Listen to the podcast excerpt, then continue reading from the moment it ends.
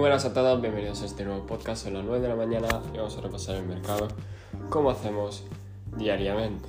¿Vale? Vamos a empezar esta semanita con Bitcoin. Bueno, Bitcoin eh, tenía una divergencia bajista en diario que parece ser que le hizo bastante efecto.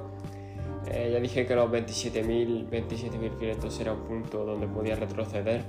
Importante que no los pierda, muy importante que no pierda realmente los 26.500 con fuerza porque perdería una zona bastante bastante alcista y eso sería muy malo para, la acción del precio. Mientras siga por donde está y consolide el suficientemente tiempo, aguantará y podrá seguir subiendo. El resto de las criptos bajistas debido a que está bajando, pero no tenemos unas correcciones muy destacables, por lo que son del 1-2%, no hay, no hay mucho más realmente. Eh, los índices, bueno, el Nasdaq, los futuros del Nasdaq eh, parece ser que están retrocediendo, están formando una distribución.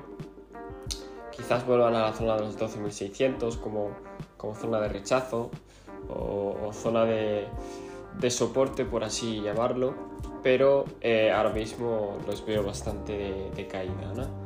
el SP, por su parte, también lo veo de caída, ¿vale? Eh, veremos a ver si se forma ese patrón de hombro, cabeza, hombro que comentábamos en los directos y que está presente eh, por ahora. Punto a bajar en el SP, pues los 4100, sería bastante interesante tenerlos eh, en el ojo, ¿no? por así decirlo.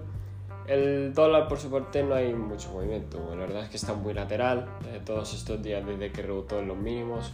Muy lateral y sin movimientos al alza destacables, así que es muy, muy parado todo, realmente.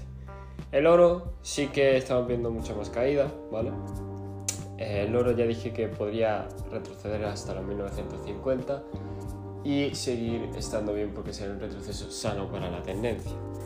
En fin, veremos a ver cómo evoluciona el mercado esta semana. Tengo mucha curiosidad de, de qué es lo que hacen tanto las criptos como las bolsas porque están en zonas un poco críticas Así que nada más, me despido. Recordad, este podcast no es consejo de inversión y nos vemos en el siguiente.